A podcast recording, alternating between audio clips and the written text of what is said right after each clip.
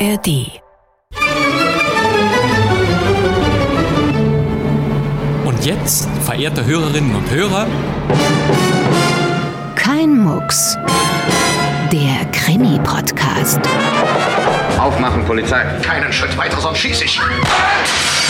Bleiben Sie stehen! Was ist denn passiert? Ich habe es nicht getan. beantworten Sie meine Frage. Das ist Anstiftung zum Mord. Stimmt das? Nein, das ist nicht wahr. Sie sind ein Lügner. Woher wissen Sie das? Ich hatte keine Ahnung. Wie ist eigentlich Ihr richtiger Name? Gisela. Woher wissen Sie, dass das ein Mann ist? Meine Frau? Ich? Weg mit dem Revolver! Was denn, willst du ja mucksen? Kein Mucks, herzlich willkommen. Es begrüßt Sie am Mikrofon Bastian Pastewka. Wir haben Kriminalhörspiele aus alter Zeit zusammengesucht. Jeden Donnerstag gibt es Fundstücke aus den Funkhäusern, Radiospezialitäten, die so heute nicht mehr erzählt werden könnten. Und das gilt für diese Ausgabe ganz besonders. Zwei richtig tolle Krimis warten startklar in der Bandmaschine. Es sind Kurzhörspiele aus zwei verschiedenen Sendeanstalten. Zuerst schalten wir erneut hierhin. Saarländischer Rundfunk, Europawelle Saar. Der saarländische Rundfunk produzierte in den 60er und 70er Jahren immer wieder kurze, schöne Kriminalstücke, die das Radiopublikum zum wohligen Gruseln oder zum Kombinieren einlud. Ein Haus mit Vergangenheit etwa lautete ein Titel, Angst im Schloss oder Gesicht am Fenster. 1970 kam ein weiteres dazu. Hallo, hier spricht der Tod. Diese Zeile klingt bestechend und wenn dann nicht nur der Name des Hörspiels, sondern das Hörspiel selbst auch noch gut ist, dann können wir uns freuen. Hallo, hier spricht der Tod gibt schon einen Hinweis, worum es gehen könnte. Ja, natürlich um Telefone. In diesem Krimi klingen sie so. Ja, fängt's wieder an zu läuten. So, sehen Sie, und jetzt nehme ich ab. Hallo? Telefone sind unverzichtbar in alten Hörspielkrimis. Dieses hier schnarrt wie eine alte Hupe. Dann muss man einen Hörer aus der Gabel nehmen und sich melden. Hallo? Hallo? Und, Überraschung, schließlich wieder einhängen. Ja, das ist schon gut, ja. Du kannst wieder auflegen. Genau so war das. Und diesen Telefonkommissar, den haben Sie schon erkannt, oder? Äh, wer, wer spricht denn da? Genau, es ist der Schauspieler Dieter Borsche. Seine Frau war dabei, als das Telefon läutete. Ja, es wird spannend, das merken Sie schon. Dieter Borsche war ein Superstar des bundesdeutschen Nachkriegskinos. In Filmen wie Fanfaren der Liebe, Fanfaren der Ehe oder Muss man sich gleich scheiden lassen, war er dabei. Rot ist die Liebe, Zwei Herzen im Mai und Die große Versuchung kamen dazu. Ruth Leuwerig wurde Borsches bekannteste Filmpartnerin. 1960 schwenkte Dieter Borsche zu Kriminalfilmen um. In diesem Jahr war er im Fernsehen in dem Psychothriller Gaslicht zu sehen und damals wurde zwischen Kino- und Fernsehstars noch streng unterschieden. Doch Borsche durfte scheinbar beides. Schon ein Jahr später war er in einem der ersten Edgar Wallace Kinofilme zu sehen, in Die toten Augen von London. Scotland Yard? Ja, Referent. Es handelt sich um einen blinden Hausierer, für den wir uns leider interessieren müssen. Oh, ich hoffe, keiner von meinen Schützlingen. Als ich dieses Heim vor einiger Zeit übernahm, da war es allerdings ein Schlupfwinkel für üble Elemente. Hier spielte Dieter Borsche einen blinden Geistlichen. Als Kommissar Joachim Fuchsberger. Ich suche einen gewissen Jacob Farrell, genannt der blinde Jack. Ein Mann solchen Namens ist mir gänzlich unbekannt. Hier leben nur Männer, deren Vorlieben von der Gemeinde genau überprüft wurde. Ja, kaum ein Kriminalfilm aus den 60ern ohne Dieter Borsche. Scotland Yard, Jagd Dr. Mabuse, Der Henker von London oder Das Phantom von Soho gehörten dazu. 1962 war er Teil der berüchtigten Fernsehserie Das Halstuch. Sechs Folgen lang fesselte dieses Durbridge-Krimi-Puzzle die Zuschauenden. Ausnahmezustand. 89% Einschaltquote. Leere Straßen. 9 Uhr. Das Lokal Deutscher Kaiser verzeichnet einen einzigen Gast. Das Fernsehgerät steht in einem Privatzimmer. Und dort fanden wir das Personal. Fernsehgelüste während der Arbeitszeit sind ein neuartiges Problem für die Wirtschaft. Das Krimiserienfieber war ausgebrochen. Dieter Borsche schwamm auf der Welle mit, auch in Dem Täter auf der Spur oder Der Kommissar war er natürlich dabei. Ich habe hier noch einen Ausschnitt aus dem zweiten Edgar Wallace Kinofilm, in dem Borsche dabei war, Der schwarze Abt, hier gemeinsam mit Klaus Kinski. Verbinden Sie mich mit Miss Jane. Sehr wohl, Milord. Wenn ich Sie so ansehe, stelle ich immer wieder fest, dass Sie mir nicht gefallen. Ich bedauere außerordentlich, dass Milord meine Nase nicht gefällt. Im Hause Jane meldet sich niemand. Ich habe das Gefühl, dass Sie Mr. Elford mehr Dienst erweisen als mir. Das wird Ihre Stellung auf Hossaway nicht festigen. Wenn ich mir eine Bemerkung erlaube. Ich habe nicht die Absicht, mit Ihnen zu plaudern. Bringen Sie mir den Tee in die Bibliothek. Dieter Borsche als fieser Schlossherr. Ja, das ist der einzige Wallace-Film, in dem mir ausgerechnet Klaus Kinski fast ein bisschen leid tut. In dem nun folgenden Hörspiel gehört Borsche aber zu den Guten. Eindeutig. Er ist Kommissar Parent in einem Krimi von Louis C. Thomas. Von 1970 Hallo, hier spricht der Tod aus dem saarländischen Rundfunk. Die Regie hat Klaus Groth. Gehst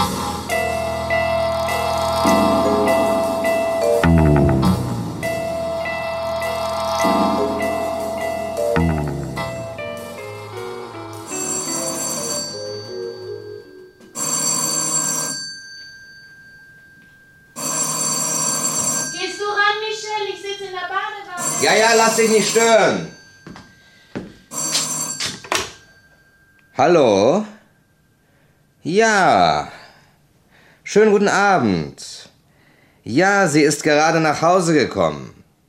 Vor kaum einer Viertelstunde. Ja. Im Augenblick ist sie im Bad. Wer ist es? Dein Vater. Ja, ist es denn so dringend?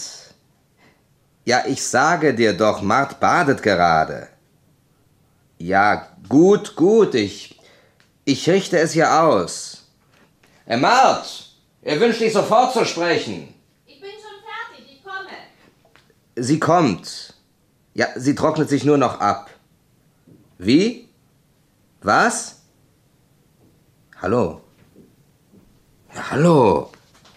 Ja, Schwiegervater. Hallo? Ja, was ist denn? Ist, ist was nicht in Ordnung? Hörst du mich? Was ist denn los? Ja, Gott, er, er, sprach gerade mit mir, dann, dann hörte ich so etwas wie, wie einen erstickten Schrei und dann, dann gar nichts mehr. Hallo? Ja, hallo, Schwiegervater. Vielleicht eine Unterbrechung? Nein, nein, nein, den, den Eindruck habe ich nicht. Das, das war ein Geräusch, weißt du, wie, als wenn einem der Hörer aus der Hand gefallen wäre. Gib mal her. Ja. Hallo? Hallo? Hallo, Papa? Hörst du mich, Papa? Na, wenn ihm schlecht geworden ist bei seinem Herzen, Aber er ist doch nicht allein zu Hause. Dann hätte aber einer wieder auflegen müssen, um den Arzt zu rufen. Hallo? Hallo, Papa? Wir können das nicht einfach auf sich beruhen lassen. Wir müssen doch wissen, steht dein Wagen unten? Willst du jetzt hinfahren, so- sofort? Ja, am Ende hat er einen Anfall gehabt. Mama ist vielleicht nicht zu Hause. Aber Pascaline wird doch da sein. Ach, Pascaline, die hockt in ihrer Küche. Naja, also, aber du bist doch nicht angezogen. Ich werfe schnell ein Kleid über. Ich brauche nur zwei Minuten. Also schön. Oh, Madame Marthe, Monsieur Michel. Was verschafft uns die Frau? Sagen Sie schnell, Pascaline, ist mein Vater da? Nein, Monsieur ist noch nicht zu Hause. Aber Madame ist gerade heimgekommen. Äh, Ich, ich werde ihr Bescheid sagen. Wenn Papa nicht da ist, von wo hat er dann telefoniert? Das weiß ich doch nicht. Aus dem Büro wahrscheinlich. Vielleicht hat Mama ihn gesehen. Das Einfachste ist doch, man ruft im Büro an. Warte, da kommt Mama. Mein Liebling, welch eine schöne, welch eine köstliche Überraschung. Ich dachte gerade an euch Mama, beide. hast du Dann Papa lass mich heute erst Abend einmal gesehen? umarmen. Antworte mir, Mama. Ich bitte dich, hast du Papa gesehen? Deinen Vater, wie kommst du darauf? Warum sollte ich ihn gesehen haben? Ich rufe erst mal im Büro an. Ganz recht, Michel, fühl dich wie zu Hause. Apropos dein Vater, meine Kleine, mit ihm wird's auch nicht besser, weißt du, er altert schrecklich. Er hat uns vorhin angerufen und dann Wird plötzlich... immer nörgelicher dazu. Also ein Leben ist es mir die...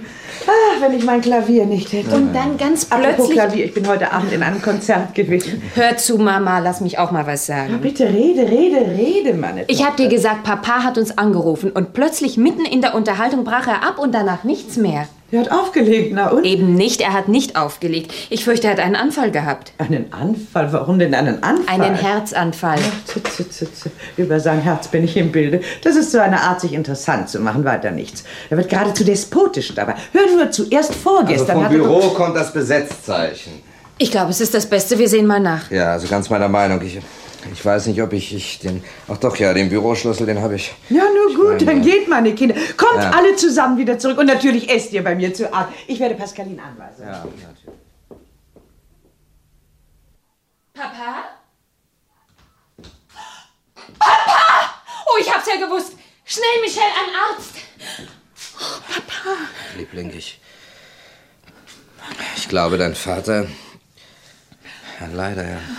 Er braucht keinen Arzt mehr. Was? Die Polizei werden wir rufen müssen. Nein, das ist nicht wahr. Das ist doch nicht wahr.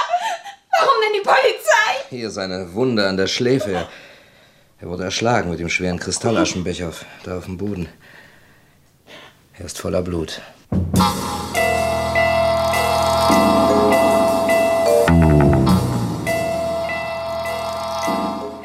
Ja, das ist alles, Herr Kommissar. Als mir klar wurde, dass es ein Überfall war, da habe ich meiner Frau gesagt, sie dürfe nichts anrühren. Und da bin ich ins Café unten an der Ecke gegangen, um sie anzurufen. Na, das war das einzig Richtige. Äh, Monsieur... Genville. Ja, Michel Genville. Ja, ich bin... Ja, das heißt, ich, ich war der Schwiegersohn von Monsieur Porquerolles. Wie spät war es, als er Sie angerufen hat? Ja, meine Frau war gerade vom Friseur gekommen. Dann nahm sie eben noch ihr Bad. Ja, sagen wir also zwischen 19.30 Uhr und 20 Uhr. Und die Leiche Ihres Schwiegervaters haben Sie entdeckt gegen... Ja, ich habe nicht auf die Uhr gesehen. Wissen Sie, wir sind zur Wohnung meiner Schwiegereltern gefahren. So ungefähr 40 Minuten. Und dort blieben wir 15 bis 20 Minuten. Oh, macht rundgerechnet eine Stunde. Ja, und für den Weg von der Wohnung meiner Schwiegereltern bis hierher, da muss man auch etwa eine halbe Stunde rechnen. Sodass der Mörder zwischen dem Augenblick, wo die Verbindung abgerissen ist, also wo er zugeschlagen hat, und Ihrer Ankunft hier eineinhalb Stunden zur Verfügung gehabt hat, um zu verschwinden. Aha. Äh, Kommen wir auf Ihr Telefongespräch mit Monsieur Porquerolles zurück. Wir, wir haben nur wenige Worte gewechselt. Er wollte mit meiner Frau sprechen, also mit seiner Tochter. Kam er Ihnen verängstigt oder auch nur beunruhigt vor? Nein, eigentlich nicht. Er schien es eilig zu haben, aber das habe ich seiner Ungeduld zugeschrieben. Er war von Natur aus etwas schroff. Übrigens, wenn er Sorgen gehabt hätte, würde er seiner Tochter nichts davon erzählt haben. Und seiner Frau? Bestimmt auch nicht. Meine Schwiegermutter ist, was man gemeinhin ein Flattergeist nennt. Sie spielt die große Künstlerin, so Klavier, so ernste Musik. Also kurz die Geschäfte ihres Mannes lassen sie völlig kalt. Und äh, äh, Ihre eigenen Beziehungen zu dem Opfer, Monsieur? Ausgezeichnet. Ich meine in beruflicher Hinsicht. Auch ausgezeichnet. Ich kümmere mich fast ausschließlich um die Abnahme der Waren im Hafen. Der Firmenname des Unternehmens Impexopro deutet schon sein Arbeitsfeld an. Es ist eine Abkürzung für Import exotischer Produkte. Wir arbeiten vor allem mit dem Fernen Osten. Und Monsieur Porquerolles war alleiniger Chef? Ja, er hat die Firma selbst gegründet, als er sich in Marseille niederließ. Das Geschäft ist völlig gesund. Ja. Äh, viel Personal?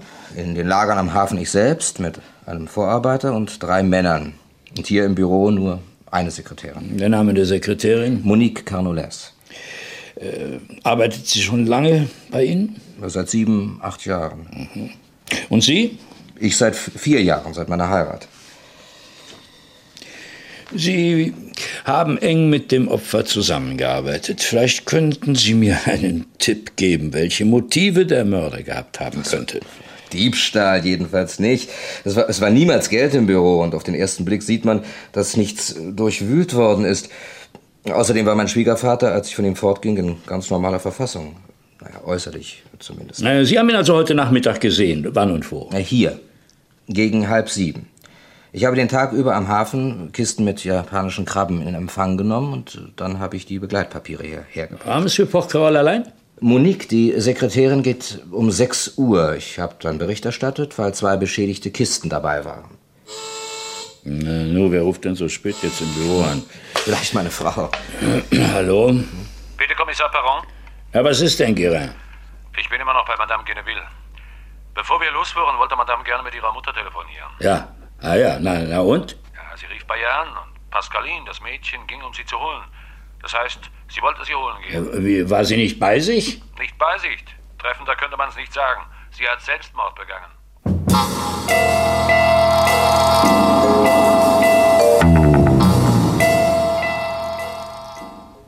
Der Arzt sagt, sie hätte doppelt das Glück gehabt. Einmal hat sie nur eine geringe Anzahl Tabletten geschluckt und dann wurde sie sehr bald entdeckt. Das hat sie Ihnen zu verdanken, Pascaline. Ja, morgen gehe ich eine Kerze anzünden in der Notre-Dame de la Garde. Eine dicke. Hat sie schon etwas ge gesagt? Nein, sie schläft noch. Vor morgen darf sie nicht vernommen werden. Und auch dann erst nach Genehmigung des Arztes. Tochter und Schwiegersohn sind an ihrem Bett. Ganz verzweifelt. Ihnen ist es ein Rätsel, warum sie das getan hat. Eine Frage, Pascaline. Ja?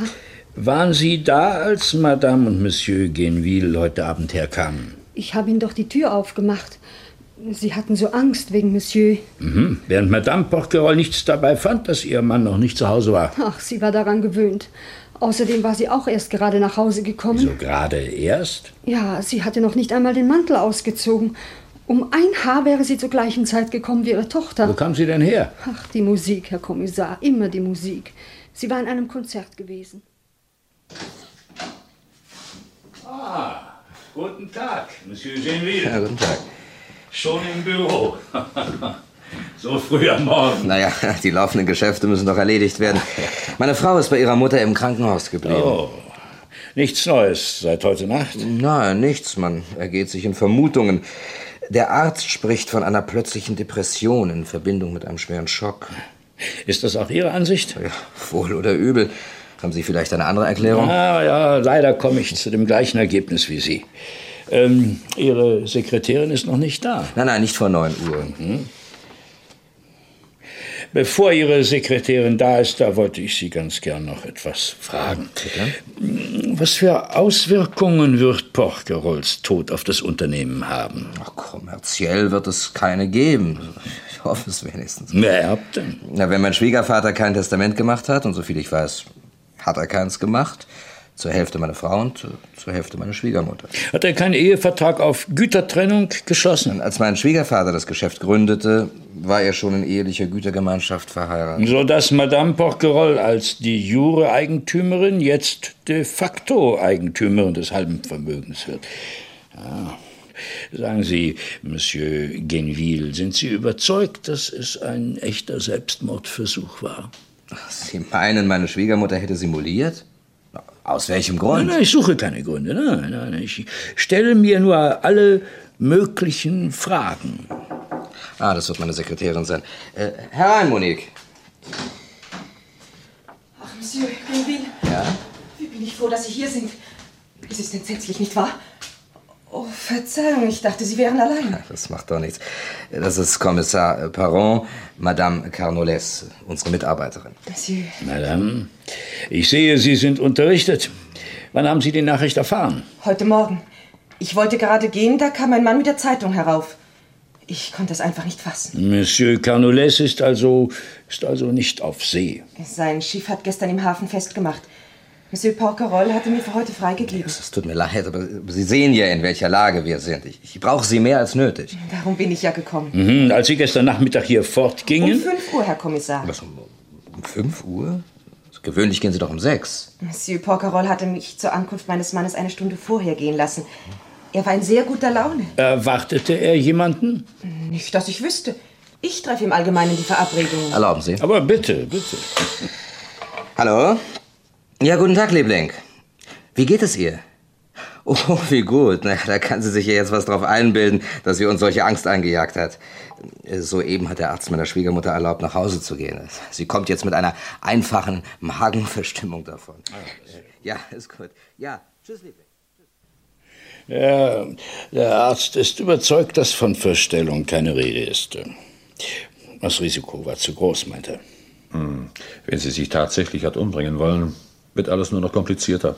Ja, oder es vereinfacht die Dinge. Na, apropos, ich habe nachgeprüft.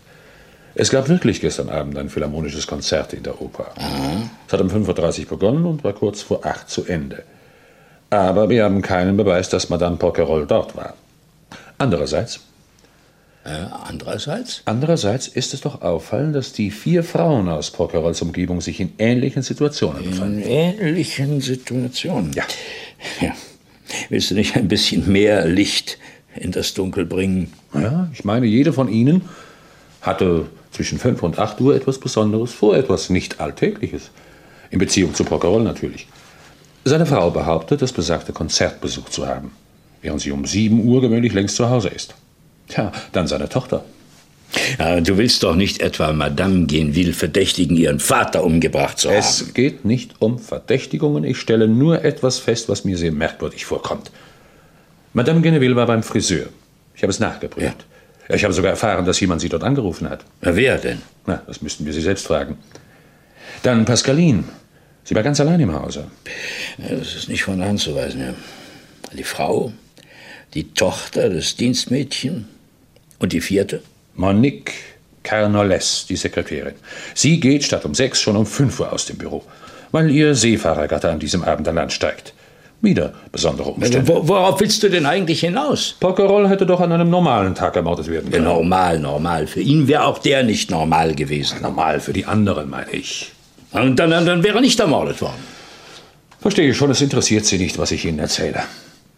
Aber interessiert Sie auch nicht, dass der Mann der Sekretärin gerade ankam? Ich habe mich am Hafen etwas umgehört. Die Ferdinand Lesseps, auf der Carnoles Kabinensteward ist, hat gegen 15 Uhr festgemacht. Sie kam aus dem fernen Osten. Aus dem fernen Osten? Mhm. Carnoles ist kein unbeschriebenes Blatt. Er war vor fünf Jahren in einer Rauschgiftaffäre verwickelt. Verdacht auf Schmuggel über See von Drogen, die ihm in einem orientalischen Hafen übergeben wurden. Ja, und was weiter? Weiter? Na, weiter nichts mehr. Mangels Beweises ging er weiß wie Schnee daraus hervor. ja. Hallo? Herr Kommissar Paron, bitte. Ja, am Apparat. Madame Pocorol hat einen Liebhaber, einen Pianisten, Alexander Stavrosi. Äh, wer, wer spricht denn da? Alexander Stavrosi. Hallo? Hallo? Ah, verdammt nochmal. Sie hat aufgelegt. Was ist denn los? Eben hat mir jemand den Namen des Liebhabers von Madame Porquerolles verraten. Ein Pianist mit Namen Alexander Stavrosi. Hm. Ein anonymer Anruf natürlich. Er sollte so scheinen. War es etwa Pascaline? Sie war's. Sie war's. Ich habe ihre Stimme erkannt. Allein schon die Art, wie sie Alexander aussprach. Mhm. Alexander Stavrosi. Das hört sich nach Italien an. Manchmal wirfst du mich mit deiner Logik glatt um. Danke. Stavrosi und Carnolis. Zwei Herren, die ich baldmöglichst hier haben möchte. In meinem Büro. Setzen Sie sich, Monsieur Carnolis. Zigarette? Ich rauche nicht. Monsieur Carnolis, äh, ich habe Sie vorgeladen, um. Ja, nennen Sie das vielleicht eine Vorladung? Man dringt bei mir ein, man schleppt mich im Sturmschritt hierher, bevor ich überhaupt Zeit habe, aufzusagen. Sagen Sie mal, Sie wollen doch nicht behaupten, ich hätte Gewalt angewandt? Ja, Sie haben mir nicht einmal gestattet, meiner Frau Bescheid zu sagen. Sicher, weil wir keinen Wert darauf legen, dass sie Bescheid weiß. Ja, warum Sie unnütz beunruhigen? Denn wenn sie sich Sorgen machen würde, es wäre doch unnütz, nicht wahr? Ja, sie werden doch meiner Frau nichts anhängen wollen. Nein, nein, nein, alter Freund. Stellen Sie sich nicht dümmer, als Sie sind. Sie wissen genau, dass es sich um Sie handelt. Um Sie und Ihre Vergangenheit. Was für eine Vergangenheit. Mein Vorstrafenregister ist fleckenlos. Das Register vielleicht, aber nicht deine Karteikarte beim Rauschgiftdezernat. Weil ich einmal per Zufall in einer Geschichte verwickelt Per war. Zufall? Na, das dürfte etwas untertrieben sein. Du kanntest immerhin einen der Händler. Na und? Das ist doch kein Grund mehr, jedes Mal etwas anzuhängen. Du wolltest also nichts mehr damit zu tun haben. Auch nicht mit äh, Porquerolles. Ich habe mich da ganz rausgehalten. Dann erklären Sie uns mal, wie Sie von der Existenz des Handels bei der Impexo Pro erfahren haben. Ich wusste doch nichts. Ich hatte keine blasse Ahnung. Wie hast du es erfahren? Ich bin da nicht mit drin. Hat deine Frau dich ins Bild gesetzt? Monique? Ich, ich schwöre Ihnen, sie weiß nicht. Sie weiß nicht einmal, dass ich früher Ärger gehabt habe. Äh, Das war vor unserer Heirat. Sie werden ihr doch nicht alles erzählen, wie? Also gut, dann rede. Ich. Äh, ich habe davon in Hongkong gehört. In Hongkong? Ja, das ist gleich um die Ecke. Und so einfach hat man dir so ein zufällig in Hongkong etwas von Porquerolles erzählt. Ne? Ja, nicht vom Bocquerolles, sondern von der Impexo Pro. Eines Abends ging ich gerade an Land, Kerls besoffen wie die Schweine, redeten von Konserven für die Impexo Pro. Sollen Büchsen dabei gewesen sein. Na, da war was anderes drin als äh, Konserven. So. Ist das alles? Na, was wollen Sie denn noch? Ich hab's für mich behalten. Es war ja gar nicht sicher. Ich hab meine Nase da nicht reingesteckt. Es mag ja sein, dass du in Hongkong von dem Handel gehört hast, aber dass ausgerechnet deine Frau bei der Impex Opro arbeitet. Ja, gerade weil sie da arbeitet. Deshalb hat es mich ja umgehauen, sonst hätte ich's glatt überhört. Dass deine Frau Angestellte bei der Impex Opro ist und dass Porquerolles genau am Abend deiner Landung ermordet wurde? Das Zusammentreffen ist immerhin bedenklich. Oh nein, also, also da mache ich nicht mehr mit. Ich will gern Zeuge sein, aber nicht auf die Anklagebank. Hören Sie, ich habe nichts zu tun mit der Sache.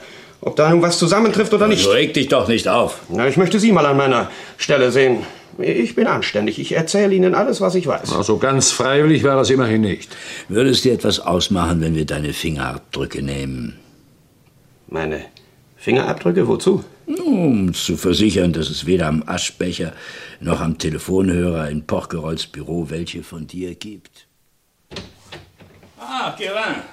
Ach, Chef, ich wette, Sie haben Stavrosi zu Hause nicht angetroffen. Ja, du hast gewonnen. Ja, kein Wunder, denn er ist seit 20 Minuten hier. Er will Sie persönlich sprechen. Ach, wenn ich das gewusst hätte.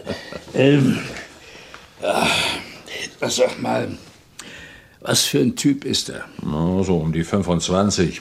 Langes Haar, ziemlich schwierig. Der Typ Künstler eben. Soll ich ihn reinschicken? Ja, äh, was ist mit den Fingerabdrücken von Canolis? Ich habe sie zum Vergleich ins Institut geschickt. Ich warte auf Antwort. Also gut, na, dann geh und hol den Künstler. Okay.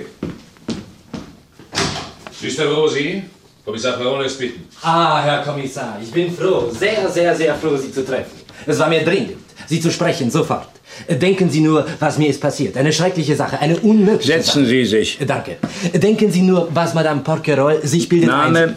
Vorname und Beruf bitte? Stavrosi, Alexander, Pianist. Madame Porquerolles, sie ist, wie soll ich sagen, sie ist äh, ein bisschen plemplem. Wenn es ginge nach ihr... Sie Ihre Einkünfte?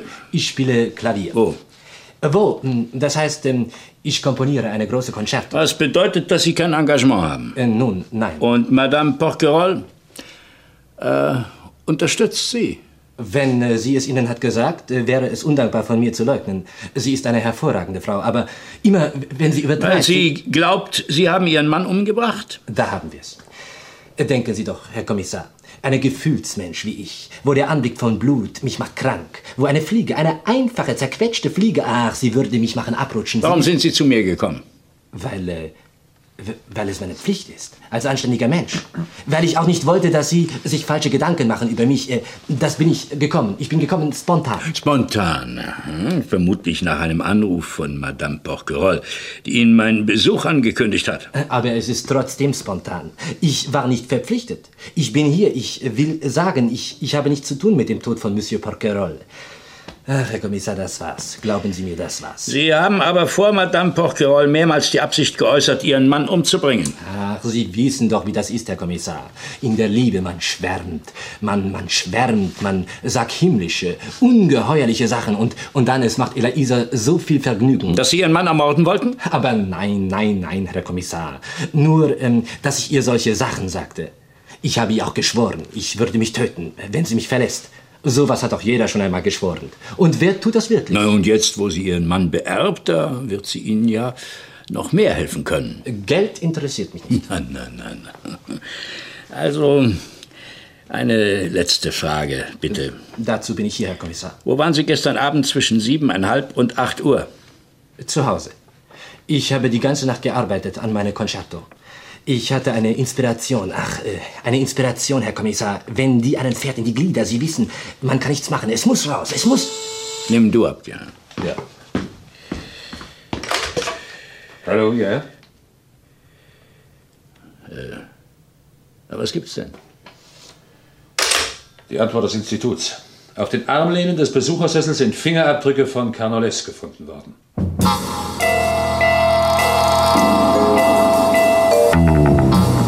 Also, nun, Carolis. Einmal im Ernst. Du behauptest, du bist gegen fünfeinhalb ins Büro gegangen, weil du glaubtest, deine Frau zu treffen und Porquerolles habe dich zum Sitzen genötigt und ihr hättet miteinander geschwatzt. Darum waren ja meine Fingerabdrücke auf dem Sessel. Und dann willst du zu deiner Frau gegangen sein, ohne ihr von deinem Besuch zu erzählen? Das willst du mir auf die Nase binden? Ja, nach dem, was passiert ist, kam es mir darauf an, nicht mit reingezogen zu werden. Du wusstest also schon um halb sechs, dass Porquerolles ermordet werden würde? Nein, ich, ich wusste es nicht. Ach, Sie, Sie bringen mich ja ganz durch. Ah, du bringst dich ganz alleine durcheinander. Weil du lügst. Weil du nicht mehr weißt, wie du dich rausretten sollst. Und wenn du so weitermachst, hast du sehr bald einen Mord auf dem Puckel. Nein. Aber, Sie werden doch nicht glauben, dass ich... Dann sag die Wahrheit. Los, also wir löschen alles aus und fangen nochmal von vorne an. Sie glauben mir ja doch. Aber warum denn nicht? Soll ich dir helfen? Du kommst aus dem Fernen Osten, wo dein Schiff in Hongkong, dem Herkunftsort des Rauschgiftes, im Hafen lag. Du weißt, dass deine Frau anlässlich deiner Ankunft um 5 Uhr aus dem Büro kommt. Du belauerst sie heimlich und gehst, sobald sie das Haus verlassen hat, zu Porquerolles hinauf? Vielleicht hatten die Händler von Hongkong dich mit einem Auftrag bedacht? Nein, ich habe mit dem Kuh nichts zu tun. Ich hatte nur per Zufall von dem Geschäft erfahren und ich ging zur Porquerolles rauf, um, um ihn davon zu unterrichten, was über, über die Impexo Pro geredet Oh, na, das ist aber nett. Wie viel? Wie viel hast du von ihm verlangt als Preis für dein Schweigen? Du wolltest ihn erpressen, was? Und die Sache ging schief. Und da hast du den Aschbecher gepackt? Nein, nein, das ist falsch. Das ist grundfalsch. Im, Im Gegenteil, alles ging gut. Ich meine, er hat so getan, als ob er von nichts eine Ahnung hätte. Er fiel aus allen Wolken sozusagen. Er hat sich sogar bei mir bedankt, dass ich ihn gewarnt habe. Du wirst mir doch nicht erzählen, dass du dich mit seinem Dankeschön zufrieden gegeben hast. Er hat mich um Verschwiegenheit gebeten und erklärt, er würde der Sache nachgehen. Ich habe das Spiel mitgemacht und wir waren für heute früh wieder verabredet. Warum hast du mir die ganze Geschichte nicht gleich zu Anfang erzählt? Naja, wo ich schon mal damit zu tun hatte. Verlangen Sie mal von einem, der nicht schwimmen kann, er soll ins Wasser stürzen. Wo warst du gestern Abend zwischen halb acht und acht Uhr? Äh, mit meiner Frau zusammen. Das genügt mir nicht. Mit meiner Frau im Restaurant, Moment, äh, zur Knoblauchzehe am Alten Hafen.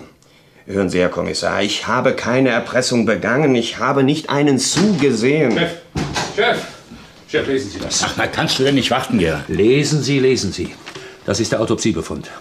Die Sterbeurkunde ist um 10 Uhr aufgestellt. Pockerols Tod war vor mehr als drei Stunden eingetreten. Ja. Oh. Ändert natürlich alles. Alles von A bis Z. Das bedeutet, äh, Porquerolles wurde vor 7 Uhr abends ermordet.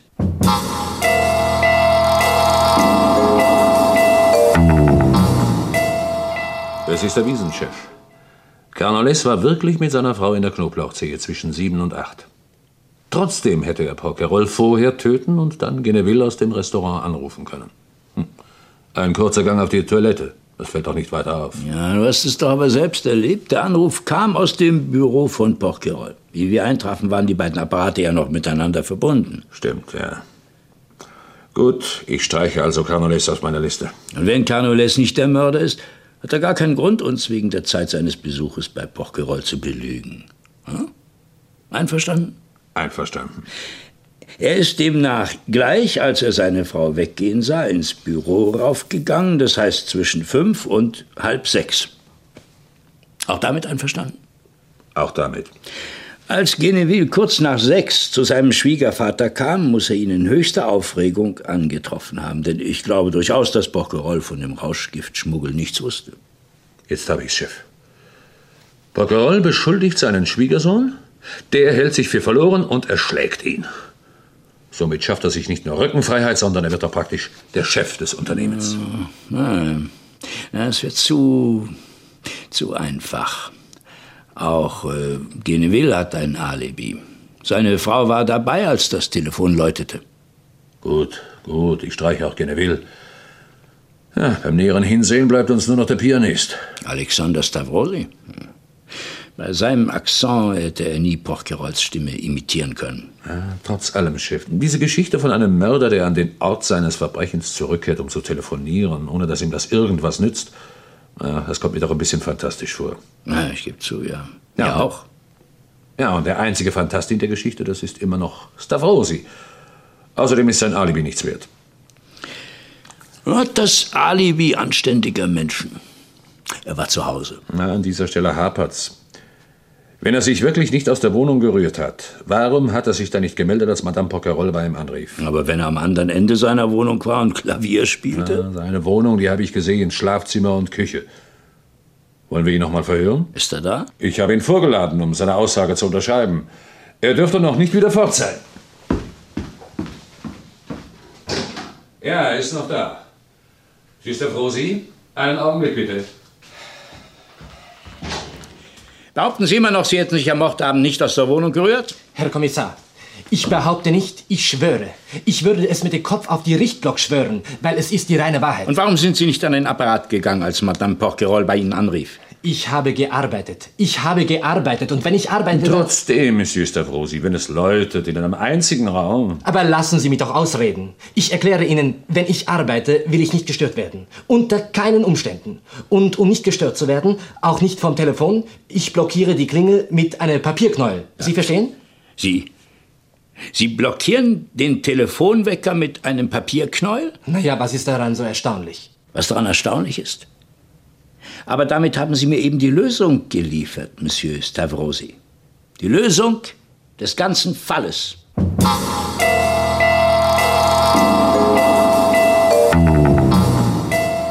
Ja, bedauere, Herr Kommissar, aber meine Frau ist nicht da. Wollten Sie etwas Besonderes von ihr? Oh nein, nein, nur eine kurze Auskunft. Monsieur Genville, jemand hat Ihre Frau am Mordabend gegen 7 Uhr bei Ihrem Friseur angerufen. Ich wüsste gerne, ob es nicht Ihr Vater war. Nein, nein, ich war es. Ah, das dachte ich mir schon. Ja, ich war gerade nach Hause gekommen. Ich, ich wollte wissen, ob es noch lange dauern würde. Nehmen Sie bitte nicht ab, nein, nein. Inspektor Guérin ruft hier an.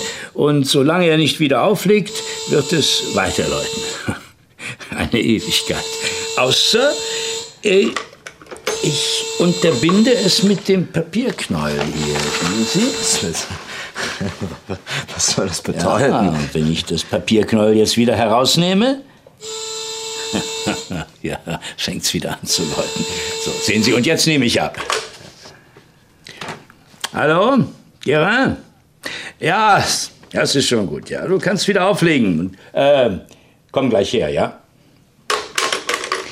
Und sehen Sie, auf diese Weise, Monsieur Guinville, hat sich der Mörder ein todsicheres Alibi verschafft. Der Mörder. Das heißt Sie. Das ist doch absurd, Herr Kommissar. Nein, im Gegenteil. Alles bekommt seine Logik. Eine unerbittliche Logik. Die Sie nicht weniger anklagt als greifbare Beweise.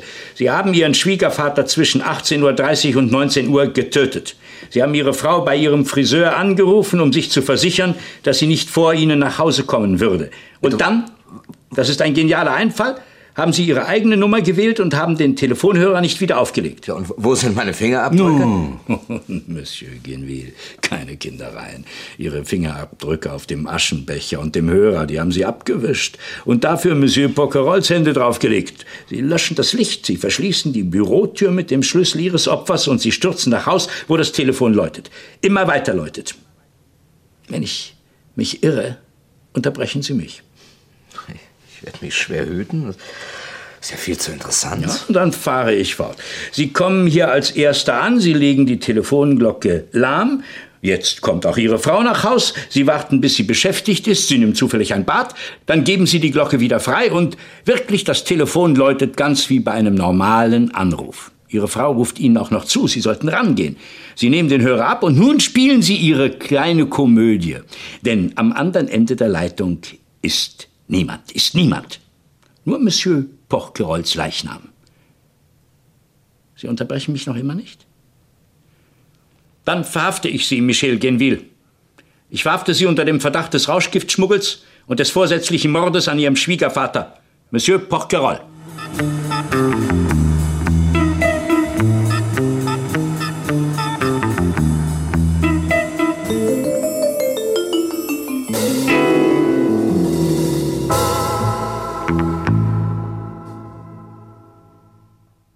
Vom Saarländischen Rundfunk hörten Sie Den Krimi Hallo, hier spricht der Tod von Louis C. Thomas.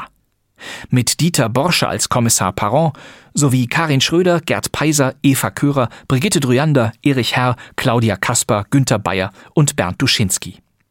Die Regie hatte Klaus Groth und dieses Hörspiel lief erstmals 1970 im Saarländischen Rundfunk.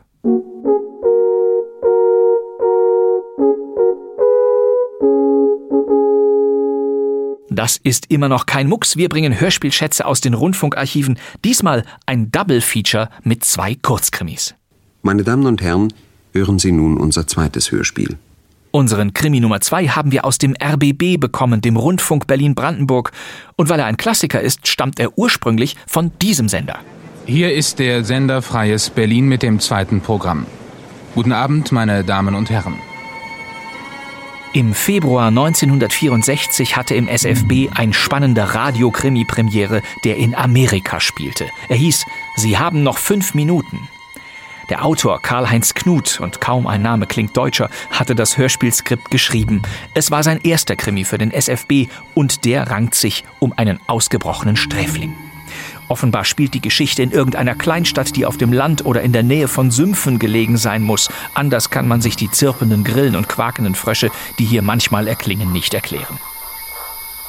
Los geht es im verbarrikadierten Haus der Familie Wisby. Mr. Gerald Wisby ist ein reicher Fuhrparkunternehmer, was immer das ist. Seine Tochter Anne war früher mit einem Mann namens Oliver Hill verlobt, doch der saß im Gefängnis und ist vier Monate vor Haftende plötzlich ausgebrochen. Auch Inspektor Croft und Zeitungsreporter Matthews begeben sich auf die Spur, doch dann spitzt sich die Sache zu.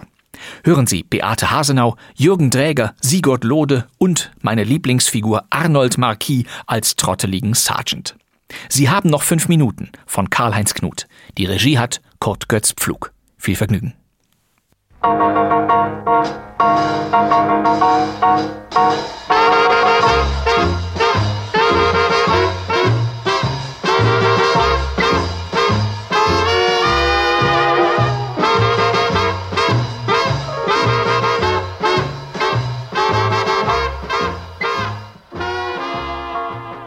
Na, was ist denn, Ann? Kann nichts Besonderes entdecken. Am Zeitungsstand stehen ein paar Leute und drüben die sprengen den Vorgarten. Nichts hat sich verändert, Vater. Alles ist wie immer. Zieh endlich die Gardinen zu.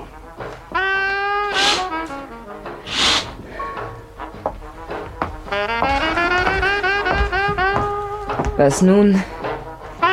Dieser Jammerkasten bringt nur Musik. Sonst quatschen sie andauernd. Ja, die könnten eine Meldung durchgeben. Man muss doch wissen, was los ist. Ruf das Revier noch mal an.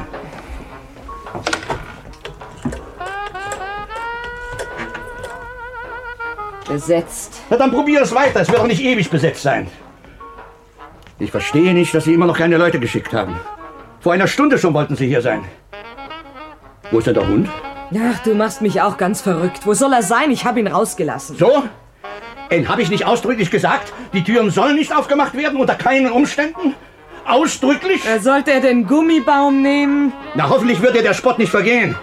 Wir können uns keinen Leichtsinn erlauben, hörst du? Vater, ich kenn doch Oliver. Nein, du kennst ihn nicht. Deinen Oliver, den gibt es nicht mehr. Er ist kein Verbrecher. Ich weiß, wie dir zumute ist, mein Kind. Aber wir müssen uns an Tatsachen halten. Genauso wie er damals den Wachmann und wie er heute, heute früh den Polizisten niedergeschlagen hat. Genauso wird er.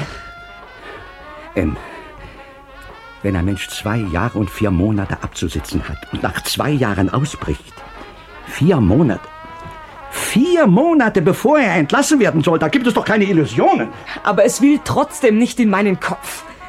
Er ist hier ein- und ausgegangen. Wir haben Pläne geschmiedet. Wir haben. Und.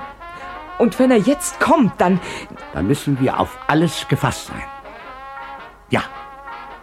Ja. Was war das? Das war die Garagentür, die du wieder einmal nicht eingehakt hast. Ist noch immer besetzt? Ich weiß nicht. Lass mich mal. Moment. Stell endlich den Kasten ab.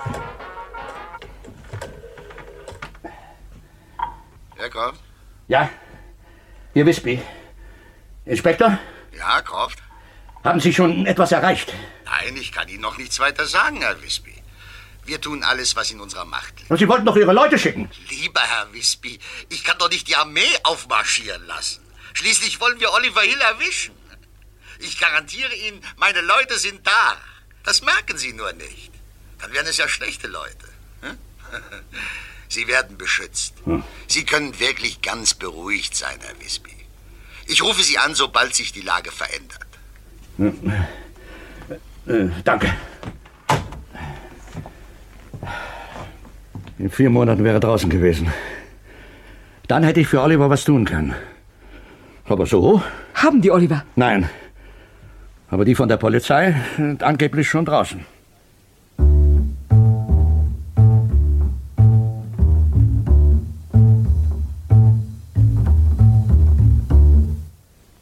Im Zuchthaus herrscht Disziplin. Sie können gehen, Sergeant. Benachrichten Sie die Streifenführer. Im Zuchthaus herrscht Disziplin. Natürlich. Das habe ich nie bezweifelt. Aber wenn man deinen Artikel liest, muss man denken, es wäre nicht so. Ja, ja, ja, Es ist auf dem Wege zum Zahnarzt passiert und er musste zum Zahnarzt gebracht werden, weil der Zahnarzt im Zuchthaus krank war. Aber was weiter? Hätte ich gewusst, wie du die Sache rausbringst, ich hätte kein Wort gesagt. Es musste auf die erste Seite. Wenn täglich welche ausbrechen, käme es nicht mehr auf die erste Seite. Hier hat alles eine Ordnung und du baust die Geschichte auf. Ich möchte mal erleben, dass man mit dir vernünftig reden kann. Für dich ist immer alles gleich eine persönliche Beleidigung. Lass doch die Zuchthäusler nicht entkommen. Da gibt's keine Artikel. Entweder du gehst jetzt oder ich schmeiße dich raus. Einverstanden. Aber vorher sagst du mir noch, was an der Geschichte mit Wispy dran ist. Was soll dran sein? Ich habe dich gefragt. Nichts. Und warum telefonierst du immer so mit ihm? Dieser Oliver Hill war mit Wispys Tochter verlobt. Also tu nicht so geheimnisvoll. Alle haben damals gestaunt, dass sich die Wispy kein Reichen geangelt hat. Wer ist Wispy? Das weißt du ganz gut. Und du kennst doch die Kleine mit ihrem gelben Sportwagen, mit dem sie die Straßen unsicher macht. Ach, du meinst äh, Direktor Wispy vom städtischen Fuhrpark. Genau. Ich habe noch nie erlebt, dass einer die Hosen so gestrichen voll hat. Ist das so merkwürdig? Ich möchte nicht in Wispys Haut stecken. Schließlich war er es doch, der die Verlobung auseinandergebracht hat. Hill wird ihm das nicht vergessen. Warst du schon im Krankenhaus? Euer Wachtmeister kommt schon wieder auf die Beine. Damals der Wachmann war schlimmer dran. Nicht interessant genug für einen Bericht, wie?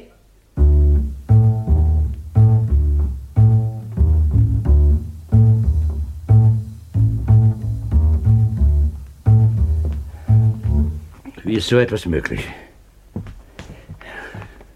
Wie ist so etwas möglich? Ein riesen Polizeiapparat und er kann spurlos verschwinden. Oliver ist vielleicht gar nicht mehr in der Stadt. Er ist in der Stadt. Ich kann keinen neuen Skandal gebrauchen.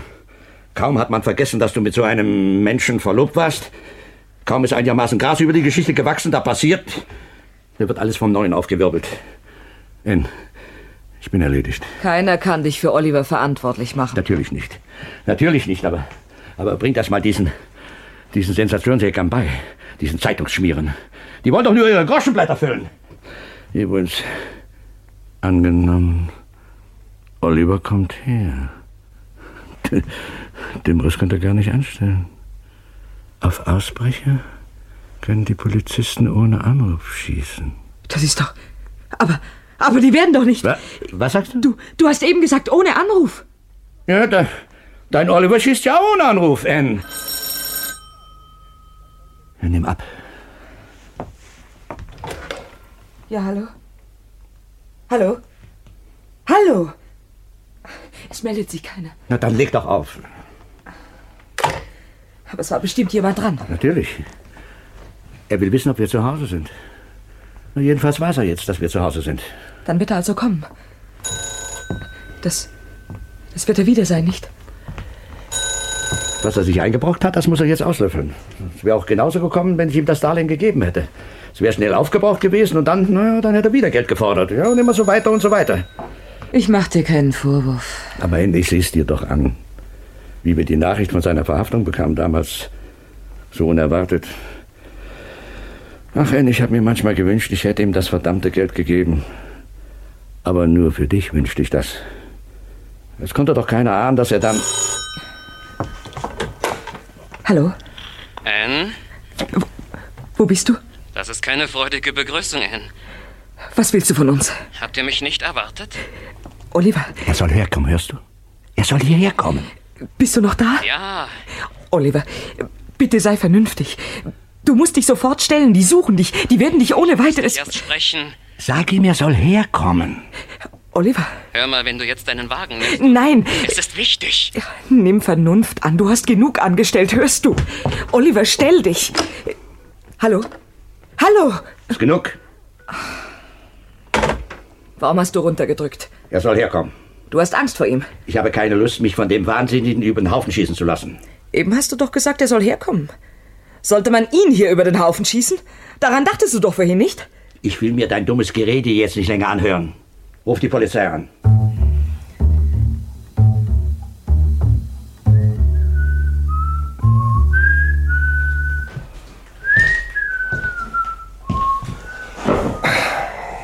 Was Neues?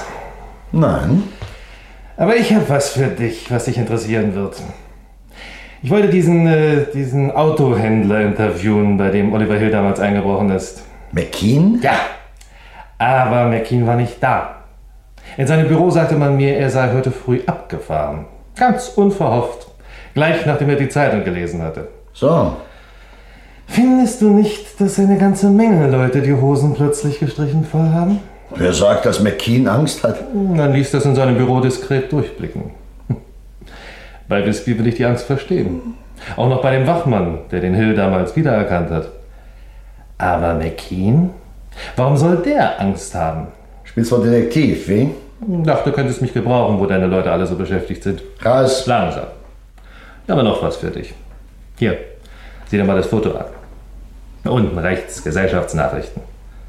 Das ist die Ausgabe von vorgestern. Hübsch, die kleine Wispy im Bikini, nicht? Und dieser Mr. Hamilton ist doch auch ganz passabel. Nur lies mal, was drunter steht. Miss Anne Wispy und Mr. David Hamilton wurden in letzter Zeit sehr oft zusammen gesehen. Wie man hört, wäre Mr. Wispy mit diesem Schwiegersohn sehr einverstanden. Na? Na was? Na, wäre das kein Motiv für diesen idiotischen Ausbruch? Vier Monate vor Haftende? Eifersucht? Vielleicht, hm? Eine rührselige Eifersuchtsgeschichte kommt dir zurecht. Hm? Das lesen die Leute ganz gern, ne? Damit kannst du das nicht abtun. Doch. Irgendeiner hat Oliver Hill gesteckt, dass gegen ihn noch eine andere Geschichte schwebt. Er hat Wind bekommen, deswegen der Ausbruch. Wieso? Ihr wollt doch wohl nicht etwa. Ich habe da vorhin was aufgeschnappt. Ihr wollt ihm also den Einbruch in dem Fuhrgeschäft. Der war doch ungefähr eine Woche vor McKean. Das war also auch. Nun mach verschwinde. Ich habe einen Ausbrecher einzufangen. Seine Motive gehen mich in Dreck an.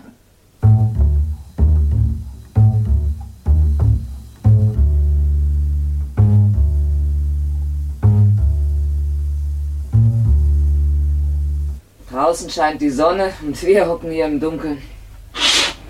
Es bleibt alles zu! Ja, aber warum denn? Es bleibt zu! Was regst du dich denn nur so auf? Ja, weil du nicht begreifen willst. Du willst es nicht begreifen. Ach Gott, ich verstehe dich nicht. Ich hab dich immer verwöhnt. Ach, ich will dich doch nicht kränken, Vater. Willst du mich nicht kränken? Wie lange soll ich mir deine Leidensmiene um diesen Oliver noch ansehen? Wie lange denn noch? Er hat uns an den Rand des Ruins gebracht.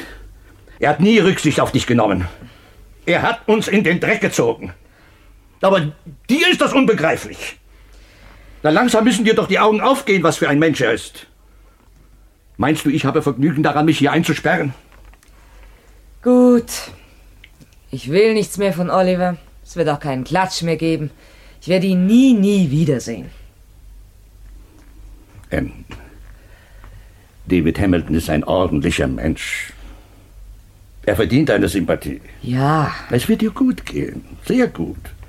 An seiner Seite wirst du alles haben, was du brauchst. Es wird dir besser gehen als bei mir. Mir ist es manchmal sehr schwer gefallen. Ich werde auch älter. Dein Studium, der Golfclub und alles, was noch dazu kam. Aber endlich, ich habe es gern für dich getan. Und dann kommt so ein hergelaufen und macht alles kaputt. Vielleicht, vielleicht hätten wir nie hierher ziehen sollen. Dann hättest du ihn nie kennengelernt. In unserem alten Viertel, da hätte so ein Mensch wie Oliver nie verkehrt. Das wäre ihm nicht elegant genug gewesen. Aber Vater, ich habe doch nie verlangt. Verlangt, verlangt, aber dabei sein wolltest du überall, nicht wahr? Ich komme nach Mutter, nicht? Ja. Du bist dir in manchen sehr ähnlich. Ob er das wieder ist? Ja, wenn er das ist, dann könnte man feststellen, von wo er anruft. Geh du ran, bitte, ja? Äh, ja. Hallo? Matthews von der Tribune. Herr Wispy? Ist das? Nein, wieder so einer von der Zeitung. Ich hätte ein paar Fragen im Zusammenhang mit dem Ausbruch von Oliver Hill. Ich habe mit diesem Zuchthäusl nichts zu tun. Vielleicht doch. Vor mir auf dem Schreibtisch liegt ein Zeitungsbericht mit einer Anspielung. Das ist alles Klatsch und Quatsch. Solche Indiskretionen sind mir zuwider. Ja, kann es nicht sein, dass Oliver Hill deswegen ausgebrochen ist? Da sehe da keinen Zusammenhang. Es wäre doch möglich, dass sein Motiv Eifersucht ist. Oder können Sie mir ein anderes Motiv nennen? Woher soll ich denn wissen, was in diesen Buschen vorgeht? Also ich... Noch eine Frage zu dem Einbruch Hills bei der Autofirma McKean. Soviel ich weiß, haben Sie doch mit der Firma McKean geschäftlich verkehrt. Besteht nicht die Möglichkeit, dass Hill den Namen bei Ihnen aufschnappte? Der Prozess hat doch gezeigt, dass er erstaunlich gut informiert war. Na, vom Namen aufschnappen ist man ja wohl noch nicht informiert. Äh, Bitte, ich versuche ja nur herauszubekommen, warum jemand kurz vor der Entlassung ausbricht. Ich bin nach wie vor der Meinung, das Motiv ist Eifersucht. Na, vielleicht haben Sie recht. Ja, äh, haben Sie vielen Dank. Bitte.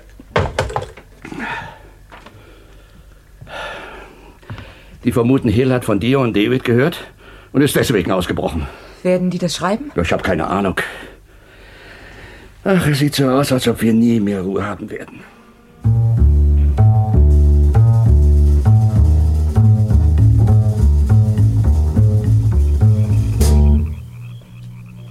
passiert nichts. Wenn Sie genau das tun, was ich sage. Versuchen Sie erst gar nicht zu schreien. Hier draußen hört uns doch keiner. Aber was, was wollen Sie von mir? Ich habe Sie nie gesehen. Haben Sie Telefon? Ja. Ach, jetzt weiß ich. Sie sind es. Ihr Bild in der Zeitung. Aber ich habe doch nichts damit zu tun. Wo ist das Telefon? Wo? Telefon in der Stube. Was wollen Sie denn? Los, geh vor, Oma.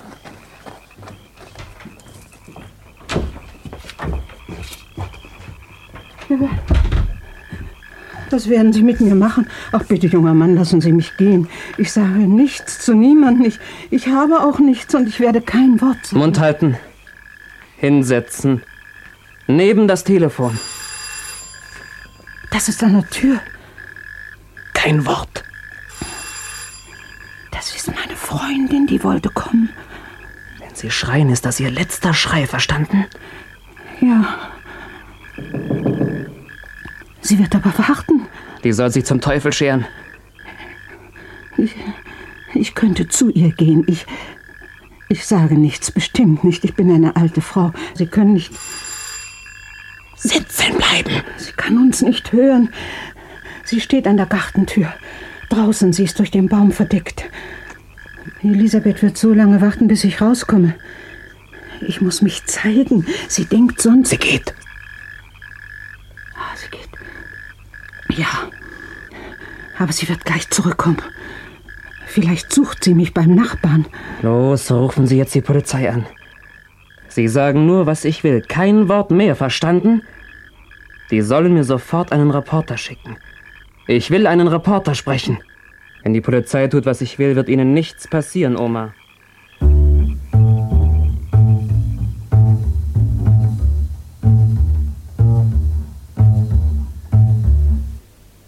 Wie konnte das alles bloß so kommen? Was habe ich falsch gemacht? An dem Abend. Ich. Ich meine, vor dem. vor dem Einbruch. Da war ich doch mit Oliver im Theater. Und äh, an dem Nachmittag, da hattest du mit ihm so lange gesprochen. Mich habt ihr beide rausgeschickt und du hast sogar die Tür noch zugemacht. Und wenn ich mir das jetzt alles nochmal durch den Kopf gehen lasse. Nach dem Theater macht er so merkwürdige Andeutungen. Das hast du mir nie gesagt. Sicher war er nicht gut auf mich zu sprechen. Ich habe ihm das Darlehen nicht gegeben, weil ich. Nein, nein, nein, nee. Er war nicht böse auf dich, im Gegenteil. Aber er stellte Fragen über McKean. McKean? Warum soll er denn ausgerechnet dich über McKean? Das weiß ich nicht. Naja, sicher wollte er dich aushorchen. Das hättest du mir aber damals gleich sagen müssen. Ann, hast du mit irgendjemand schon darüber gesprochen? Nein. Das geht auch niemanden etwas an. Ich kann mir das doch nicht einbilden. Oliver war so, so unruhig. Erst hat er den Wagenschlüssel stecken lassen, dann, dann rief er den Ober und verlangte die Karte, aber die Karte lag vor ihm auf dem Tisch und lauter solche Kleinigkeiten. Er muss nur an seinen Plan gedacht haben. Er sagte zwar, er sei wie immer, aber wenn ich gewusst hätte, was er beabsichtigt, ich hätte ihn davon abhalten können. Das bildest du dir ein. Niemand hätte ihn davon abbringen können. Das sind nur Vermutungen. Ich, äh, ich werde jetzt anrufen. Ich muss wissen, was los ist.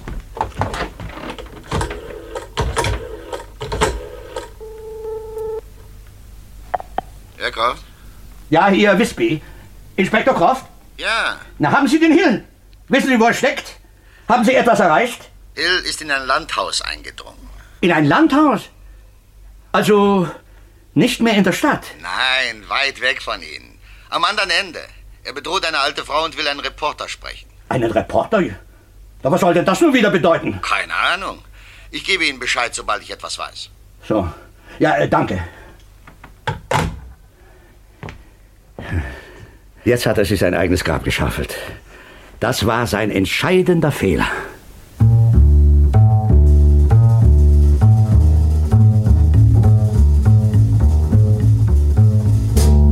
Alles klar, Sergeant?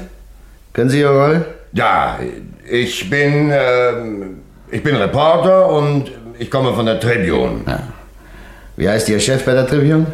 Äh, der heißt. Na, Äh, na was trinken Sie immer? Gordon. Na also, Ja. den Ausweis haben Sie. Ja, den habe ich besorgt. Äh, Aber Hill wird nicht mehr dazu kommen, ihn sich anzusehen. ja, verstehe. Ich habe Sie neulich beim Training beobachtet. Ja. Dann wollen wir los. Wir müssen Matthews noch abholen. Ich hatte ihm versprochen, dass wir ihn mitnehmen.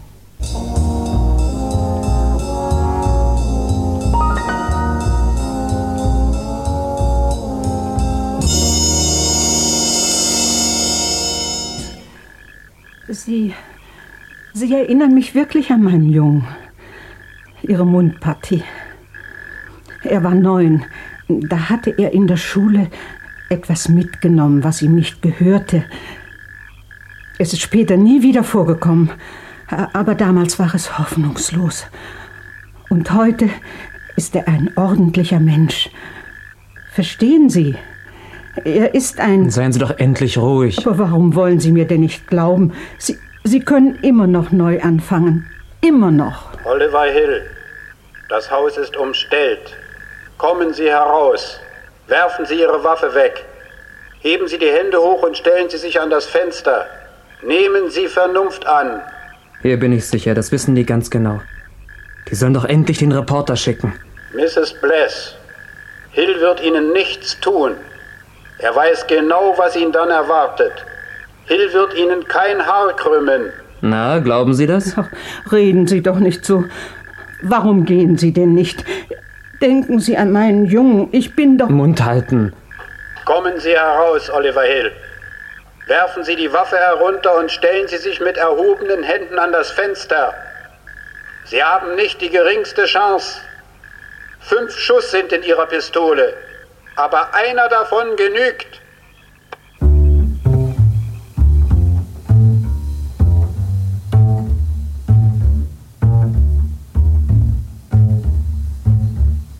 Das mit der Geißel werden Sie ihm nicht durchgehen lassen. Ich glaube auch nicht, dass Sie ihm einen Reporter schicken. Ich könnte mir denken, dass man... äh, Was? Na, für einen Reporter wäre das ja viel zu gefährlich. Ich werde mit Oliver reden. Ich bringe ihn zur Vernunft. Er hört auf mich ganz bestimmt. Wenn ich mit ihm rede, dann. Dann wird er sich stellen. Nein. Bitte ruft den Inspektor an, dass man mich durchlässt. Nein! Dann werde ich ihn selbst anrufen. Das wirst du nicht tun! Du wirst hier bleiben. Ich verbiete dir, zu diesen Wahnsinnigen zu gehen.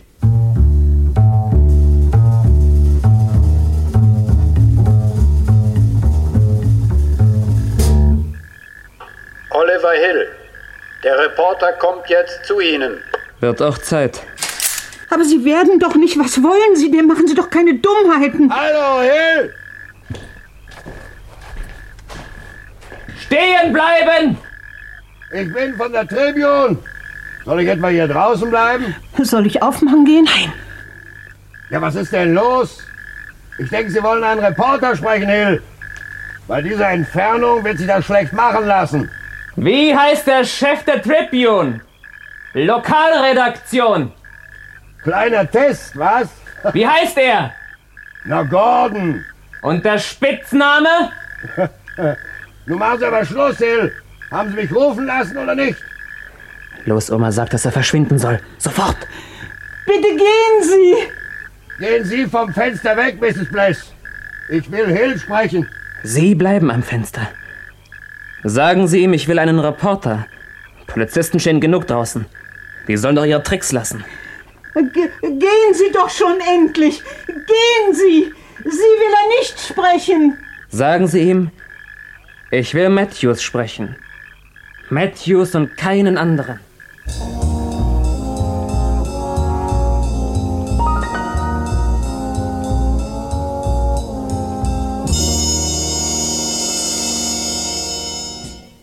Anne, wenn du selbst nicht zur Vernunft kommen willst, dann werde ich für dich vernünftig sein.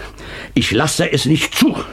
Und wenn ich dich einsperren muss, dein Mitleid für diesen Burschen ist absurd. Ich will ihm helfen. Anne, Oliver hat uns alle bedroht.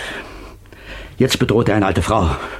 Es kann ihm durchaus gelingen, mit Hilfe dieser Geißel noch einmal zu entkommen. Er ist nicht zurechnungsfähig. Er wird wild um sich schießen, auf jeden. Ich bedauere ihn nicht. Weißt du, wie viel Unglück er noch bringen kann? Ich werde dich nicht aus dem Hause lassen.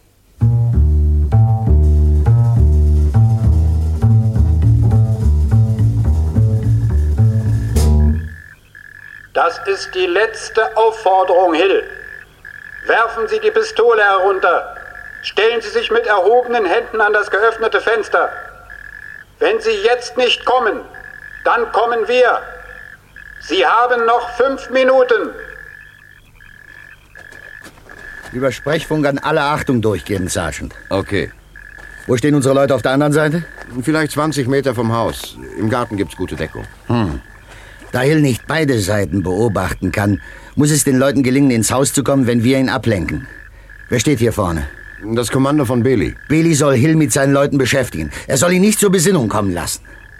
Mrs. Bless, legen Sie sich jetzt flach auf den Boden. Ihnen wird nichts passieren. Hill wird es nicht wagen, sich an Ihnen zu vergreifen. Er weiß genau, was ihm das einbringen wird. Legen Sie sich flach auf den Boden. Okay, dann können wir. Billy soll Nebelkerzen werfen. Nein, noch nicht, Croft. Lass mich mit Hill reden. Das ist doch Wahnsinn, was ihr vorhabt. Matthews, behalt deinen Kommentar für die Zeitung. Tu nicht so. Der ist doch auch nicht wohl dabei. Er wollte mit mir sprechen. Der will nur Zeit gewinnen. Ich mach's auf eigene Verantwortung. Das kannst du schriftlich haben. Wenn es nicht klappt, dann kannst du immer noch. Gib ihm doch eine Chance. Denk auch an die alte Bless und deine Leute. Lass mich gehen. Nein, Matthews. Wir können uns nicht noch länger von ihm unter Druck setzen Hör lassen. jetzt auf mit Prestige! Natürlich könnt ihr ihn zusammenschießen. Ich zweifle nicht daran. Aber ein paar von deinen Leuten wird's auch erwischen. Du kannst nicht damit rechnen, dass Hill Überlegungen anstellt, was ihn hinterher erwartet. Okay. Aber wenn ihr in fünf Minuten nicht beide draußen seid, dann siehst du vor deiner Himmelfahrt noch ein schönes Feuerwerk. Also hau ab.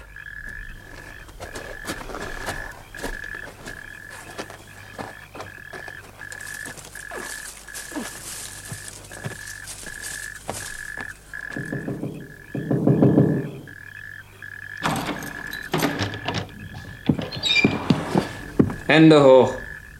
Drehen Sie sich um, Matthews. Kommen Sie rückwärts zu mir. Ich habe nur einen Kugelschreiber. Los, kommen Sie schon. Jetzt gehen Sie ins Zimmer. Du kannst verschwinden, Oma.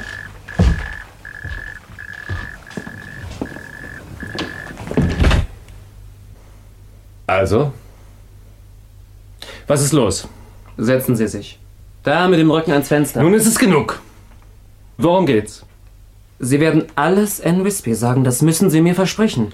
Los, versprechen Sie es mir. Was soll mein Versprechen für einen Wert haben, wenn Sie mit der Pistole drohen?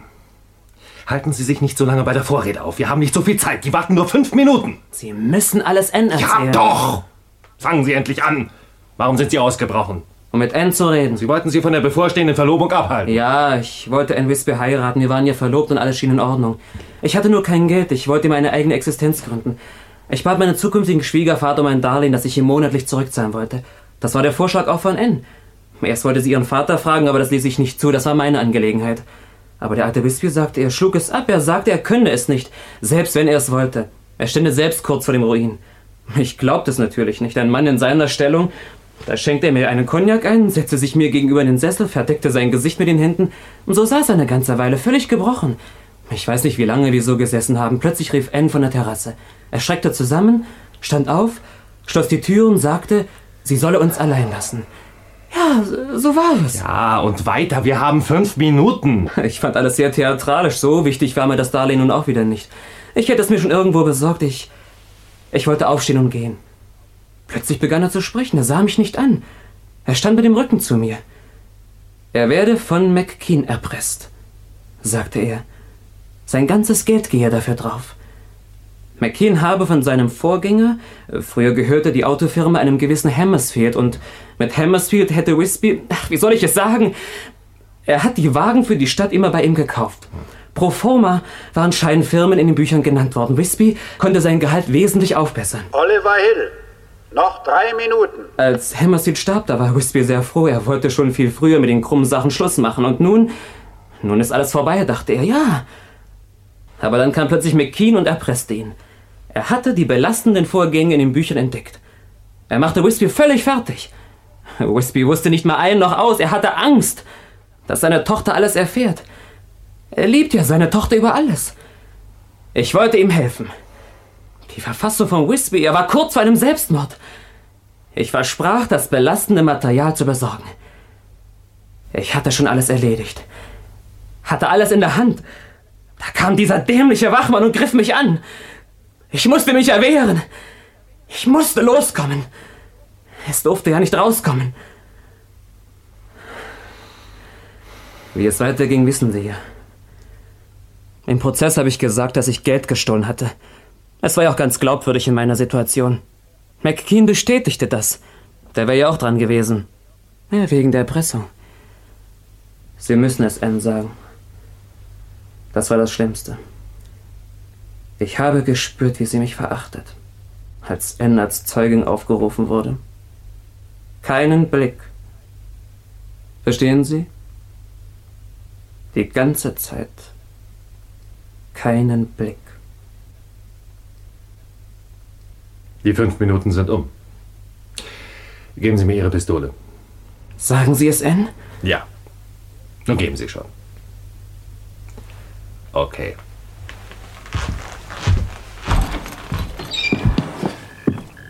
Ich habe die Pistole. Wir kommen jetzt. Alles ist in Ordnung.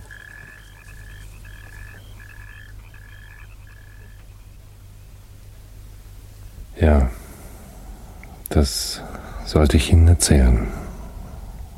Warum hat denn Vater bloß? Inspektor weiß alles? Nein, kein Wort. Ich hab so etwas geahnt. Die ganze Zeit. Vater!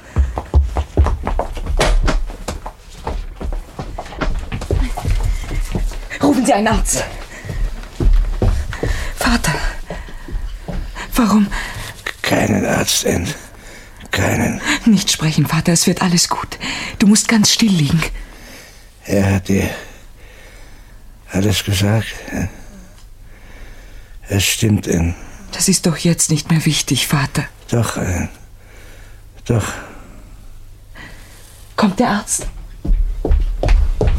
Das ist gleich hier sein. Das ist Mr. Matthews, Vater. Ja, Sie. Sie sind von der Zeitung. Mach dir keine Sorgen. Es wird nun überall zu lesen sein. Es ist doch richtig so. Irgendwann musste ja. Nicht sprechen, Vater. Du darfst dich nicht anstrengen. Sagen Sie doch was.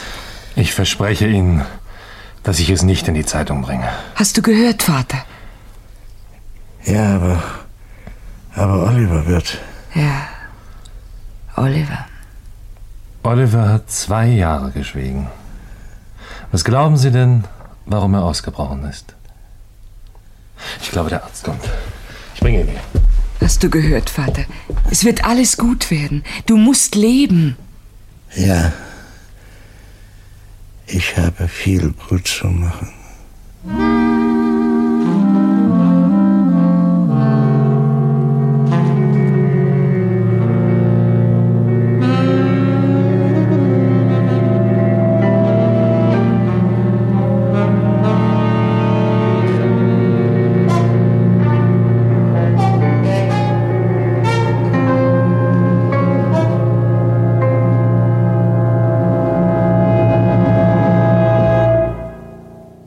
Das war das Hörspiel Sie haben noch fünf Minuten von Karl-Heinz Knut. Es spielten Anne Wisby, Beate Hasenau, Gerald Wisby, Sigurd Lode, Oliver Hill, Jürgen Dräger, Inspektor Jack Croft, Hans-Wilhelm Hamacher, Reporter Bob Matthews, Hans-Jürgen Poritz, die alte Dame, Margarete Schön und als tölpelhafter Sergeant Arnold Mackie. Die Regie hatte Kurt Götz Pflug und dieser Krimi lief erstmals am 16. Februar 1964 im Sender Freies Berlin.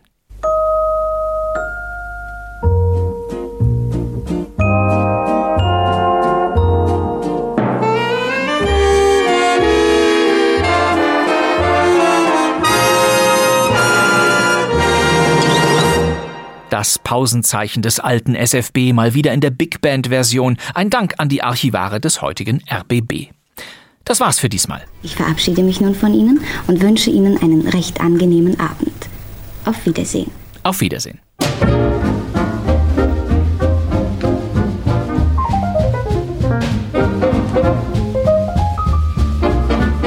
Das war kein Mucks, Ihr Krimi-Podcast mit Fundstücken aus den Funkhäusern. Wir sind jeden Donnerstag zur Stelle. Neue Folgen immer zuerst in der ARD-Audiothek. Und dort stehen auch unsere bisherigen Ausgaben für Sie. Wir hoffen, es hat Ihnen Spaß gemacht und es war interessant genug für Sie. Ich sage Ihnen guten Abend und auf Wiedersehen. Der Podcast Kein Mucks ist ein reibungsloser Zusammenschluss aller ARD-Sendeanstalten und des Deutschlandfunk Kultur für Sie, die Fans alter Krimi-Hörspielschätze. Ich danke Ihnen, meine Damen und Herren, wieder für Ihre Mitwirkung und ich glaube, wir sehen uns ja wieder in einer Woche. So ist es. Mein Name ist Bastian Pastewka. Danke fürs Zuhören. Tschüss.